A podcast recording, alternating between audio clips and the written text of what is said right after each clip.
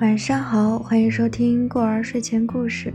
今天呢，我们继续来分享《地久天长》的第三部分，希望你们喜欢。《地久天长》作者王小波。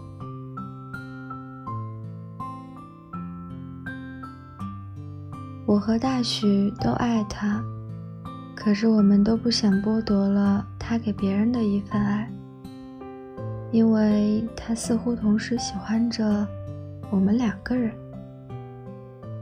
我到现在还记得我们三个人在一起度过的愉快时光。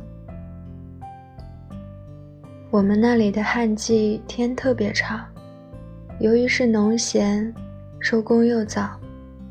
我们回来时天还很亮呢。大许去水井打水，我把我俩的脸盆和毛巾拿到走廊上来。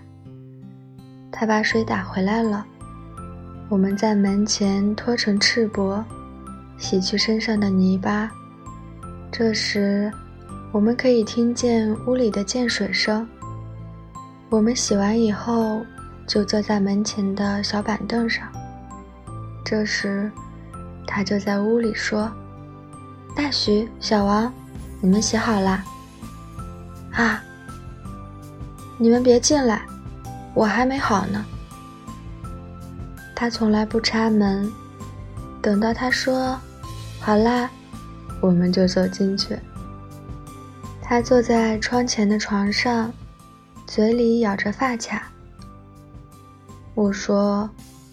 我们干什么？看书吧，把我的书箱子打开。他有好多书，有他带来的，还有他借来的，还有人家送给他的。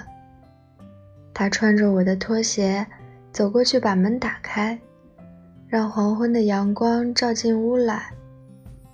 他喜欢躺在床上看书，用一块塑料布垫在枕头上。免得湿头发把枕头弄湿。他还有很多孩子气的小毛病，看书的时候会用脚趾弹出“坨坨”的声响。开饭钟打响的时候，他有时会发起懒来。当我们收拾起饭盒，对他说：“小红，起来，去吃饭。”这时他会轻轻的一笑。我不想起来，你们给我打来吧。我们说，你太懒了，我们今天不想伺候你。他会说，那我还给你补袜子了呢，我还给你洗衣服了呢。我们就说，我们这是为你好，你要得懒病了。他慢慢坐起来，然后又躺下去。不会的，少打一次饭得不了懒病。再说，我比你们都小，你们应该让着我。于是，我们就让着他了。吃完饭，天开始暗下来，他还是躺在床上看书。过一会儿，他会忽然欠起身来问：“大许，你看什么书呢？”大许告诉他，他说：“哦。”然后躺下去，再过一会儿，他又来问我，我也告诉他。他也许会高兴地继续说下去。哦，是肖，你喜欢他吗？我说，挺细腻的，不过还是不喜欢。哎呀，我可喜欢他呢，那老头可精了。要不然就会莫名其妙地说。喂喂喂，你们俩都别看书了。问你们，喜欢杰克伦敦吗？我们这样的毛头小伙子哪会说不喜欢？他说，他太野蛮了，人应该会爱，像好人一样。对，我不喜欢。我反唇相讥，你是小姑娘，你别傻了。他会高高兴兴地说：“对啦，我是小姑娘。”说完就不作声了。天黑到在屋里不能看书时，我们就都到门外去坐。有时候一声不响，看着天边一点点暗下去，对面打寨里的竹梢背后泛出最后一点红色。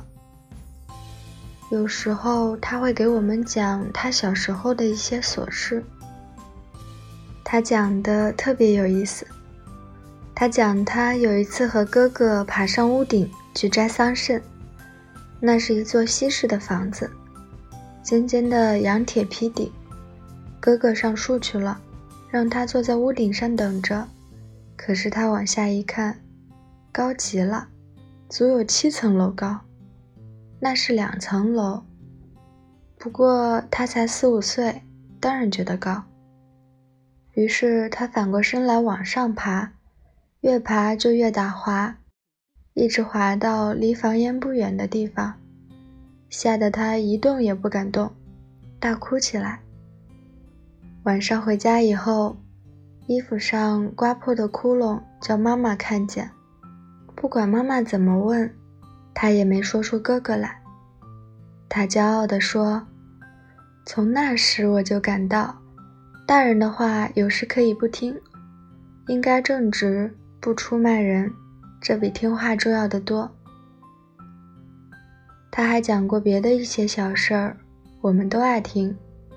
他说，困难时期，他的同桌家里孩子多，总是吃不饱。他每天给他带一个窝头，可是后来上中学以后，他就忘了他，见了面也不理了。我们都知道这是为什么。嘿，我们上中学时也不敢和女同学来往，为了做个正派人。总之，我们渐渐发现她是个特别好的女孩子，她什么也不怕。她本能地憎恶任何虚伪，赞美光明。在我们困惑的地方，他可以毫不费力地指出什么是对的。我觉得他比我们俩加起来还聪明得多，因为我们三个人形影不离，大家渐渐把我们看成怪人。他们看见我们一起走过来。都带着宽容的微笑，他们还是喜欢我们的。有一次，我远远听见几个老职工说：“三个挺好的孩子，都是教导员给害的。”原来，他们认为我们得了某种神经病。后来，我告诉大雪和小红，他们都觉得好笑。不管怎么说。我们愿意在一起，让他们去说吧。后来队长派活儿也把我们三个派到一起，通常都是三个人单独在一块干活，可是有某种默契，就是我们必须不挑活。开头的是让我们三个去田里把稻草拉回来，我们赶着三辆牛车。一般女同志不适合赶牛车，因为牛有时候会调皮。可是邢红赶得很好，我们赶上车去地里去。旱季的天空是青白色的，地平线上白茫茫，田野里光秃秃。太阳从天上恶狠狠地晒下来，连一片云也没有。稻草干得发脆。好像鸡蛋壳一样。我们往车上扔稻草的时候，邢红站在车顶上接着。她穿着我们的破衣服，衣服显得又大又肥，她的样子好玩极了。我们把稻草捆，拼命地往上扔，一直扔到她抱怨起来：“慢一点啊！”等我们停下手来。他就趴在稻草上，笑着说：“你们真伟大，不过还是慢一点。如果我们再快扔，他就躺下不动，直到我们把扔上去的草把它埋起来，他才从草里钻出来。飞快地把草码好，还高兴地喊：“来吧，我不怕，我比你们快。”然后我们就拉着三个稻草豆回去。我们运的稻草比六辆车运的都多。后来草运完了，队长很满意，说：“如果知青都和你们一样，我们可以多种一千亩地。”可是他又让我们去出牛圈。他说：“你们可以慢慢干，让邢红在外面干点杂活。牛圈离家近，你们可以自己安排时间，什么时候干都可以。”我们队的牛圈有好几年不出了。那是一间大草棚，有一个篮球场那么大。因为从来不出粪，也不垫草。简直成了个稀食塘，大牛下去淹到肚子，小牛下去可以淹死，真够呛。我们去看了一下，我说：“邢红别下去了，留在外边吧。”他说：“我不在外边，我要和你们在一起。”我进去探探深浅，牛粪一直淹到我大腿上半截儿。我们拉来一头顶壮的水牛，架上一套拖板，邢红在前面拉牛，我们两个在后面压住板梢，把那些牛粪从圈里拖出来晒。哎呀，那些粪真是骇人听闻，说起来你都不信。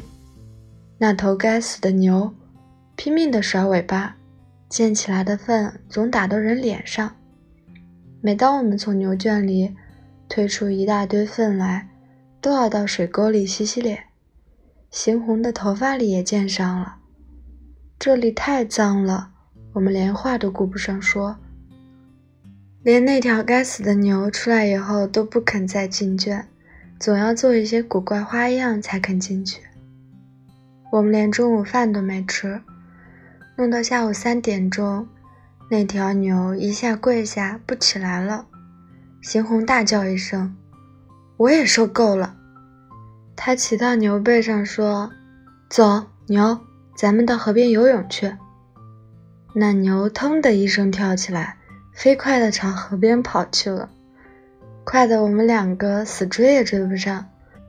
我在后边一边追着一边喊：“小红，你勒着点鼻绳呀，别摔下来。”他在牛背上说：“你别怕，我摔不下来。”他哈哈的疯笑起来。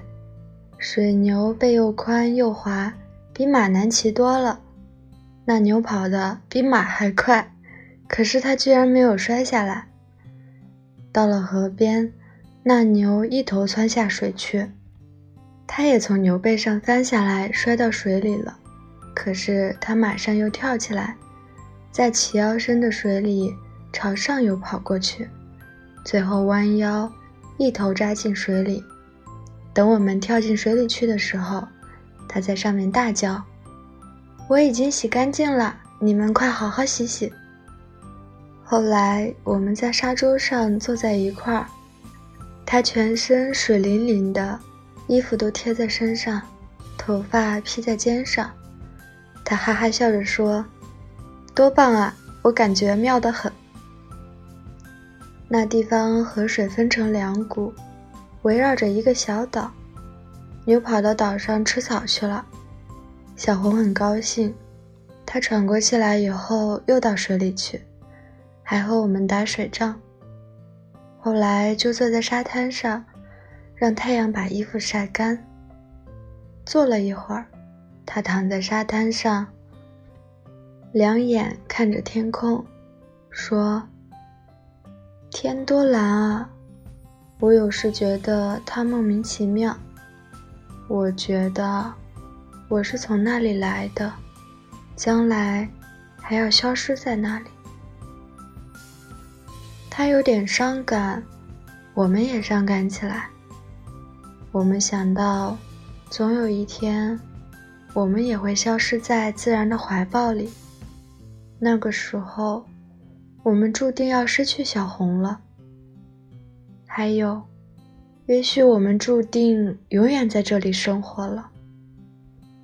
唉，这世界上我们不知道的事情太多了。可是他悄悄地坐起来说：“不管到哪里，我只要做一个好人，只要能够做好事，只要我能爱别人，并且被别人爱，我就满足了。”大许、小王，你们都喜欢我吗？我们都说喜欢。我们目不转睛地注视着他。斜射的夕阳把她飘扬的头发，把她的脸，把她的睫毛，把她美丽的胸和修长的身体，都镀上了一层金。她很美的笑了。她说：“我喜欢你们，我爱你们。”我们静了一会儿。她忽然高兴的笑了。好啦，我教你们唱一支歌吧，一个好歌，古老的苏格兰民歌。他教我们唱了《友谊地久天长》。后来，我们常在一起唱这首歌。我和大许都是音盲，除了他教给我们的歌，就不能把任何歌唱好。后来。我们都觉得饿了，就把牛找回来，赶着它回家了。